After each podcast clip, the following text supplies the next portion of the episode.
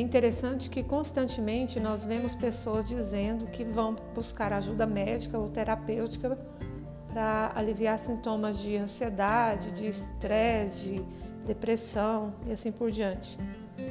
É engraçado que de, raramente ouvimos pessoas falando que estão buscando aumentar o seu índice de felicidade, sendo que o propósito da existência do ser humano é ser feliz.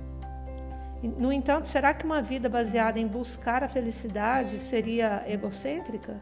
Será que as pessoas acham que falar em ser feliz eh, no meio da crise é, não combina? Que tenha que reclamar mesmo porque a vida está ruim para todo mundo? Na realidade, é muito importante observar que pesquisas e mais pesquisas já revelaram que são as pessoas infelizes que são centradas em si mesmas e com frequência são hostis e retraídas.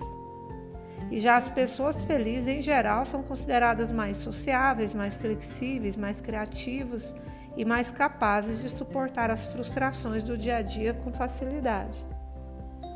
Isso sem dizer que pessoas felizes adoecem menos, pessoas felizes incomodam menos, pessoas felizes agradecem mais, pessoas felizes reclamam menos. Então, será que não está na hora de pensar em fazer um treinamento para a felicidade? Porque nós não somos acostumados a ser felizes. Então, quem sabe nós temos que aprender a ser feliz.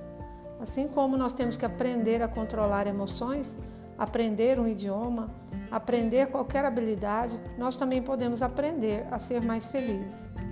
Lembrando que um treinamento para a felicidade não necessariamente vai deixar você eufórico, de alto astral, animado todos os dias. É claro que sentimentos negativos, dificuldades e emoções negativas virão, fazem parte do nosso dia a dia. Não é para eliminar totalmente isso, é para potencializar as emoções positivas, para que naquele balanço final a gente tenha um ganho de pelo menos 3 para 1. Ou seja, durante o dia, pelo menos três emoções positivas para cada uma emoção negativa. Então, essa é a proposta de treinar para ser feliz. Não é uma proposta de nunca mais sentir tristeza. É uma proposta de todos os dias ficar com saldo positivo no balanço das emoções.